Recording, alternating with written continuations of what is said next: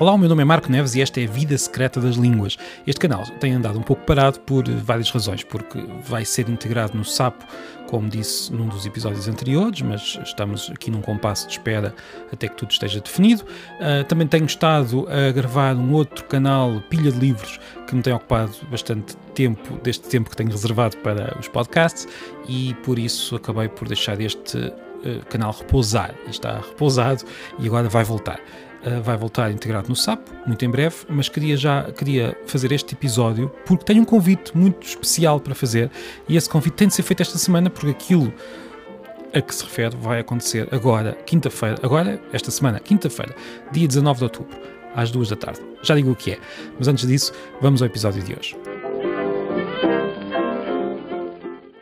Um dos mitos mais famosos da nossa língua é a existência de uma palavra, e é sempre a mesma palavra que nós referimos, que ninguém consegue traduzir. A palavra é, claro, saudade, eh, que na verdade é, é traduzida todos os dias. É uma palavra muito traduzida, mesmo que muitos digam que é intraduzível. Já falei sobre isso noutros, noutros lugares, eh, já hum, tenho textos sobre isso, não vou estar agora aqui a batalhar nesta, nesta guerra da saudade, mas sim, é verdade, saudade, embora seja traduzida, é muito traduzível, não é fácil encontrar em muitas línguas uh, uma palavra só que tenha todo o sentido, os sentidos que os portugueses dão a esta palavra. Mas isso não é extraordinário, porque todos os tradutores, todos os dias, encontram palavras dessas em quase todas as frases. Há muitas palavras que numa língua têm uma série de significados e nós não encontramos uma só palavra noutra língua que tenha precisamente os mesmos significados. Isso é perfeitamente banal em tradução. Agora, é verdade que há palavras que sozinhas fazem muito trabalho numa certa língua, enquanto na língua ao lado os falantes têm de dar muitas voltas para dizer o mesmo. Portanto, a palavra é traduzível, mas tem de ser traduzida usando muitas palavras e não só uma.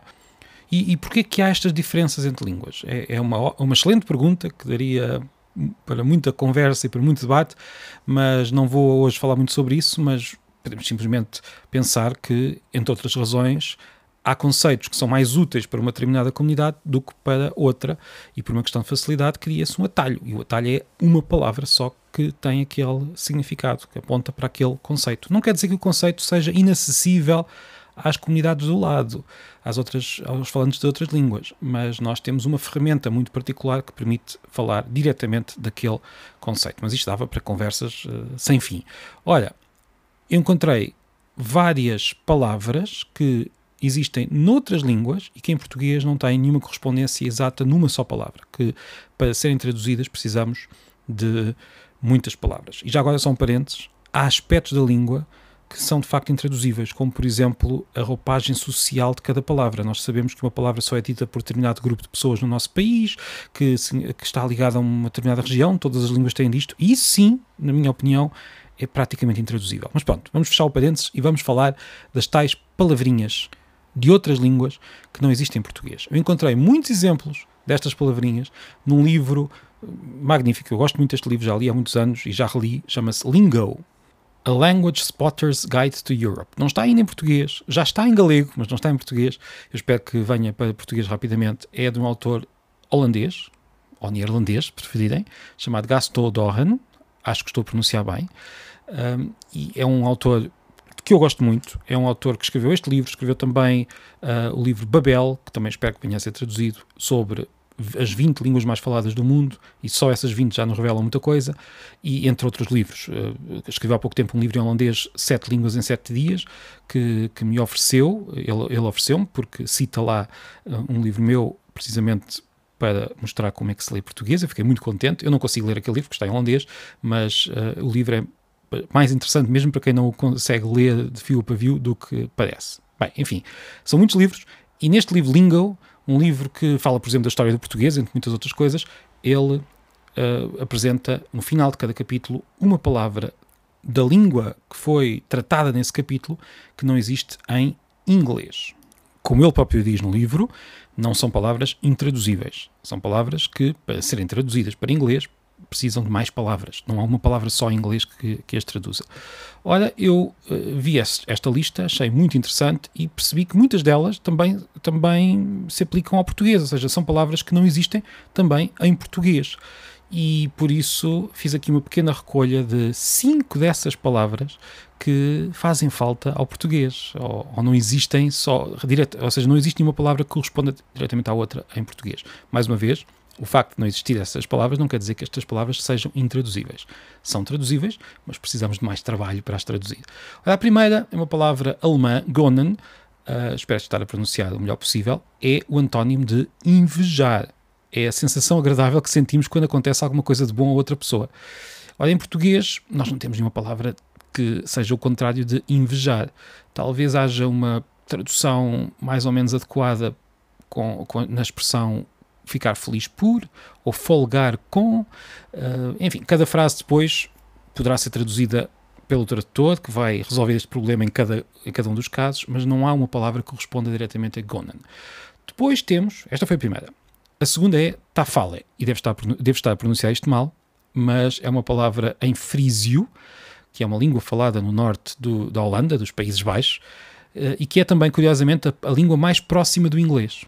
E, e esta palavra, tafale, significa acabar melhor do que o esperado. Houve qualquer coisa que acabou melhor do que nós esperávamos. Nós temos esta expressão, portanto, não é intraduzível, mas uma palavra só não temos. Terceira palavra, talaka. É uma palavra bielorrussa que significa trabalho voluntário em prol do bairro. É, precisamos disto tudo para expressar aquilo que está por trás de talaka. Depois, a quarta palavra é a palavra merak. É uma palavra servo-croata que significa o prazer que sentimos quando realizamos atividades simples, como, por exemplo, estar com os amigos. E por fim, a quinta palavra, situteri, que é uma palavra em Scots. Scots é uma das três línguas da Escócia. A Escócia tem o inglês, claro, o inglês falado à escocesa, tem o, o gaélico escocês, que é uma língua celta e que ainda é falada em alguns locais das terras altas, onde, língua em que Escócia se diz alba, já agora, e depois tem o Scots, que é uma língua da família do inglês e que muitas vezes uh, está, digamos, a ser usada ao lado do inglês. Uh, há um deslizar do Scots para o inglês, mas que é considerado hoje uma língua separada, tem uma história própria. É um pouco como o suíço-alemão. O suíço-alemão é uma língua muito diferente do alemão padrão, e é considerada por muitos linguistas como uma língua, mas é usada mesma, pela mesma pessoa às vezes em situações diferentes, ou seja, está, um, está é, uma, é uma situação diglóssica, como dizem os linguistas. Por exemplo, um professor universitário pode dar uma aula em alemão padrão e logo a seguir fala com os alunos no corredor em alemão suíço na Escócia pode acontecer uma coisa parecida. Temos o inglês com sotaque escocês e logo a seguir a pessoa usa o Scots na, na família ou com os amigos uh, e há um certo deslizar entre as duas línguas, mas há uma estrutura própria e há uma história própria muito antiga que um, leva a que esta língua seja hoje considerada uma, isso, uma língua e não só um dialeto do inglês. O Scots tem esta palavra, situteri, que significa um sítio construído para um casal se sentar sozinho, em saborosa intimidade, por exemplo, num jardim ou ao pé da praia. Pode ainda ser uma sala com um sofá e uma boa paisagem, ou um canto um pouco escondido numa festa. Claro que esta definição é um pouco criativa, mas espero que explique bem o que é que é este situterie, que me parece uma delícia. Há, claro, muitas outras palavras em todas as línguas que não têm uma tradução direta, uma tradução por uma só palavra em português. Estes são apenas cinco exemplos mas são cinco exemplos que nos ajudam a perceber os tesouros que as outras línguas, e que a nossa, claro, mas eu gosto de falar das outras línguas, as outras línguas escondem. Eh, já que estamos na vida secreta das línguas, parece-me que este episódio é muito adequado a este, a este, a este canal. Eh, eu, por fim, gostava de dizer duas coisas. Tenho um convite para fazer, não se esqueçam, portanto, essa é a segunda, mas a primeira é que destas cinco palavras, a que eu prefiro mesmo é si tu te ri se quiser, comente, pode comentar no Spotify e diga qual das cinco é que prefere e, e será que conhece outras palavras que não existem em português com uma tradução direta. E agora falta-me fazer o convite prometido. O autor de Lingo, Gaston Doran, que eu vou ter de lhe perguntar como é que se pronuncia o nome, como deve ser, um, que eu tenho falado com ele ao longo dos últimos anos e, e, eu gosto muito dos livros dele, já lhe ofereci alguns livros meus também, e, e temos conversado e acabei por conseguir convidá-lo para vir cá a Lisboa, falar connosco numa sessão na FCSH, na Universidade Nova de Lisboa, onde eu dou aulas. Vai ser uma sessão sobre as línguas da Europa e do mundo e sobre a diversidade linguística e vai valer, tenho a certeza, muito a pena. É uma sessão aberta ao público e vai ser na quinta-feira, dia 19 de outubro, às 14 horas, no auditório B3, na Torre B, B de Barco. Vai ser na nova FCSH, na Avenida de Berna, em Lisboa. Convido todos os interessados a estarem lá. Uh, será mais uma vez dia 19 de outubro, quinta-feira, às 14 horas, no auditório B3, Torre B.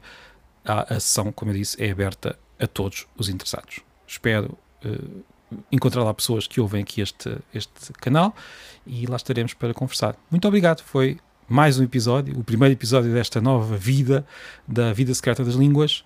Até breve.